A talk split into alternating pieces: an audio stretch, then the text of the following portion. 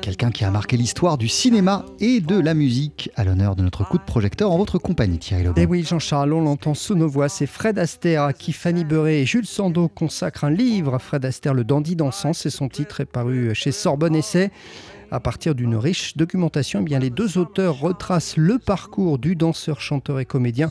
Un parcours associé au jazz, bien sûr. On écoute Fanny Beuret. Alors effectivement, Fred Astaire est un danseur de comédie musicale hollywoodienne qui va être très très associé au jazz. Déjà parce que ben, personnellement, c'est un grand amateur de jazz, il écoute beaucoup de jazz.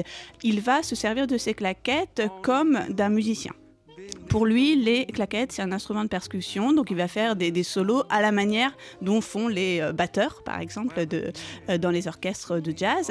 Et Aster est d'ailleurs lui-même musicien. Il est pianiste, il est batteur, il jouera de la batterie à plusieurs reprises dans ses numéros musicaux, dans Easter Parade, dans Daddy Long Legs. Il va jouer avec euh, cette batterie et ses claquettes. Et plus généralement, pour Aster, n'importe quel objet du monde peut devenir une percussion et peut servir à faire de la musique de jazz. Dans le livre, on découvre aussi que tout n'a pas été simple pour Fred Astaire. Ah oui, ses débuts au cinéma notamment, imaginez plutôt Jean-Charles, un employé du studio de la RKO, aurait écrit après une audition Mauvais acteur, légèrement chauve, sait un peu danser, on connaît la suite. Et puis dans le livre, eh bien, il est aussi question des liens entre Fred Astaire et la musique afro-américaine. Indirectement, il va contribuer à faire reconnaître la contribution des Afro-Américains à la fois à la musique qu'il affectionne, le jazz, mais aussi bien sûr à la danse qu'il fait à l'écran, les claquettes.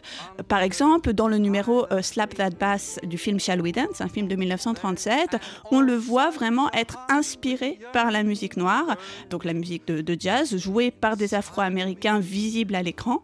Et c'est cette musique qui va lui faire faire les claquettes. C'est vraiment mis en scène dans la séquence que c'est la musique qui fait agir le danseur, euh, qui agit sur le corps de danseur pour euh, le faire faire des claquettes. Fred Astaire était aussi un ambassadeur. Mais oui, ambassadeur de la chanson, mais aussi de la danse, et puis un artiste totalement intemporel. C'est un des aspects qui contribue beaucoup au plaisir qu'on a encore aujourd'hui à voir les films d'Astaire, c'est qu'il donne tout simplement envie de, chanter et de danser. Je dis de chanter aussi parce qu'il a aussi une, grande carrière de chanteur, mine de rien.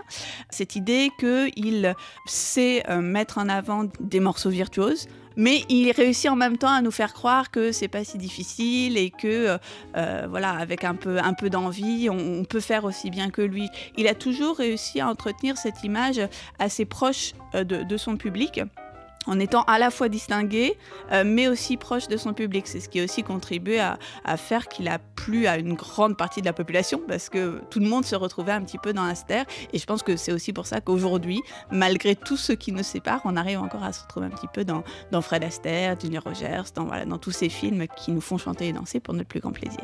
Fanny Beuret, donc, qui a coécrit avec euh, Jules Sandeau euh, ce livre richement documenté, Fred Astaire, le dandy dansant. C'est paru chez Sorbonne Essai. Merci beaucoup Thierry Lebon.